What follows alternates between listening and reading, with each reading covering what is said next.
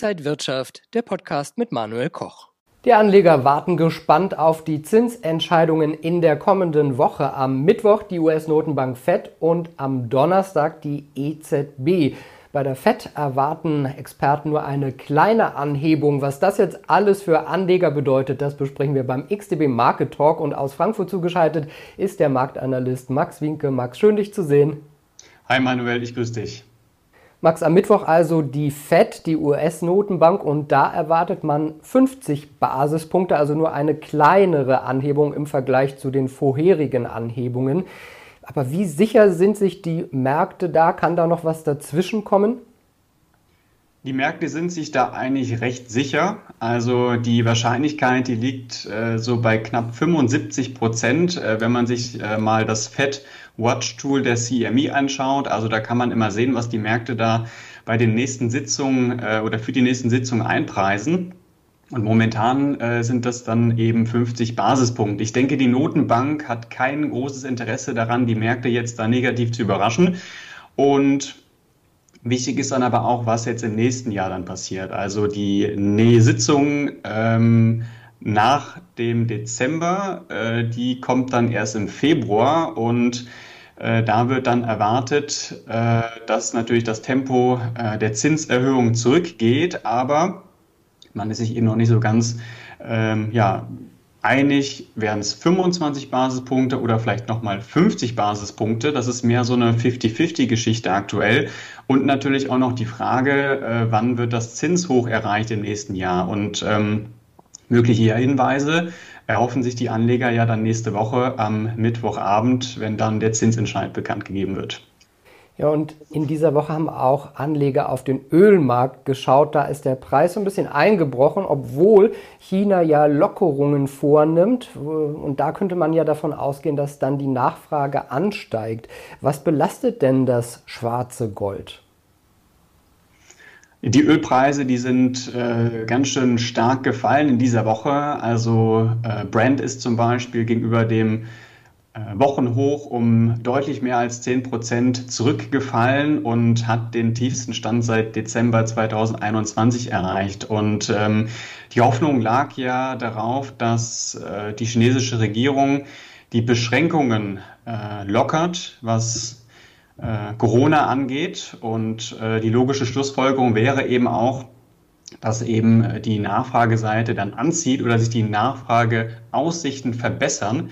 Aber äh, dieser Preisrückgang, äh, den wir jetzt eben aktuell beobachten können und der auch sehr dynamisch ist, der macht eben deutlich, wie stark die Rezessionsängste dann aktuell sind.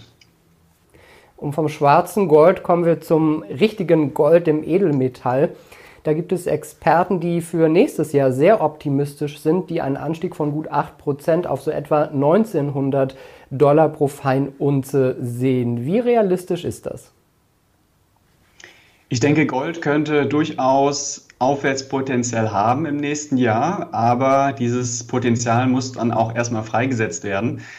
Ähm, der Goldpreis testet in dieser Woche das August hoch und das ist äh, meiner Meinung nach der wichtigste Widerstand äh, im großen Bild.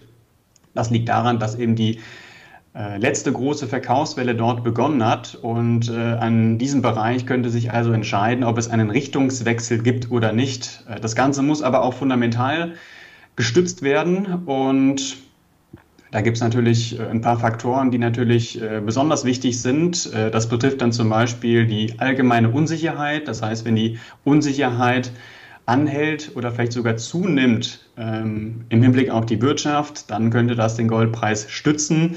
Wenn die Anleiherenditen zurückgehen, dann könnte das auch positiv sein, weil dann Gold wieder attraktiver wird gegenüber den äh, Anleihen. Und ganz entscheidend auch die Dollarentwicklung. Das heißt, wenn der Dollar abwertet, dann könnte Gold eben zulegen, weil Gold in Dollar notiert wird und äh, das könnte dann vielleicht für Auftrieb sorgen. Wenn wir auf den DAX schauen, dann gibt es da bald wieder eine Veränderung. Puma muss gehen, die Porsche AG kommt hinzu. Und Porsche ist ja gerade erst vor kurzem an die Börse gegangen. Ist das jetzt so ein bisschen auch die Krönung des Börsengangs? Und muss man Angst haben, dass es wegen so vieler Autobauer jetzt noch ein Klumpenrisiko im DAX gibt? Ja, also die deutsche Börse, die äh, überprüft ja regelmäßig diese Zusammensetzung des DAX. Äh, da schaut man sich eben verschiedene Sachen an, also die Handelsdaten, die dann eben ähm, ja, zeigen, wie der Marktwert gemessen wird, wie das Handelsvolumen ist. Und auf dieser Grundlage wird dann eben auch entschieden, ob ähm, ja, ein Wert in den DAX aufgenommen wird oder nicht. Und die Porsche-Aktie, äh, die hat ja gerade erst äh, das Börsendebüt gefeiert im September. Und äh, seitdem hat die Aktie schon bereits über 30 Prozent zugelegt und der Aufwärtstrend ist auch ähm, ja, weiterhin intakt, während die Puma-Aktie gegenüber dem Rekordhoch um knapp 60 Prozent eingebrochen ist. Und da ist der Abwärtstrend eben noch intakt. Also ein neuer äh, Autobauer, der nachrückt. Ähm, wir sehen aber, dass eben auch der Hype um Porsche wirklich groß ist. Ähm, sehr, sehr großes Interesse zu Beginn ähm, ja, des Börsendebüts und ich denke mal, die Kursentwicklung spricht eben für sich. Ja, und wenn wir jetzt auf die Märkte allgemein schauen, wir sind so ein bisschen in stabiler Seitenlage. Wie könnten sich Anleger da jetzt positionieren?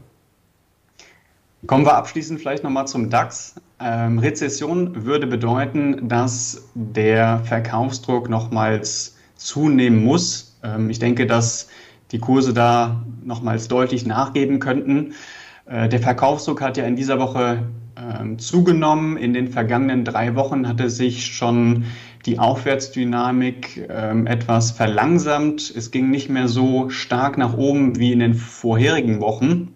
Und dem DAX droht jetzt die erste Verlustwoche nach neun Gewinnwochen. Ähm, ich denke, eine, ja, eine Korrektur oder ein stärkerer Rückgang wäre eben äh, durchaus gesund. Die Frage ist eben nur, wie tief kann der DAX fallen? Ich würde mich an der 21-Wochen-Linie orientieren. Ähm, die verläuft so ungefähr bei 13.600 Punkten. Da ist also noch viel Spielraum nach unten. Und ich würde sagen, egal ähm, ob kurz-, mittel- oder langfristig, der Markt ist aktuell eben sehr teuer. Ähm, aufgrund dieser Endjahresthematik schließe, schließe ich es aber auch nicht aus, dass wir vielleicht nochmal einen Ticken ähm, zulegen könnten. Ähm, aber ich denke, die Luft ist dann auf der Oberseite recht dünn. Und momentan äh, gibt es da meiner Meinung nach auch keine konkreten Signale. Also man müsste zumindest mal im Tageschart oder im Vier-Stunden-Chart sehen, dass kurzfristige Widerstände durchbrochen werden. Das ist aktuell eben nicht der Fall und deswegen gehe ich eher davon aus, dass wir uns jetzt eben äh, auf weitere Verluste einstellen müssen.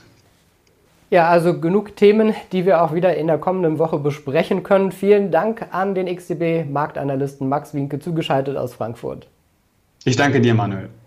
Und liebe Zuschauer, Ihnen und euch vielen Dank fürs Interesse am XTB Market Talk. Mehr Infos gibt es noch unter xtb.com. Vielen Dank für diesmal. Bleiben Sie gesund und munter. Alles Gute und bis zum nächsten Mal. Und wenn euch diese Sendung gefallen hat, dann abonniert gerne den Podcast von Inside Wirtschaft und gebt uns ein Like.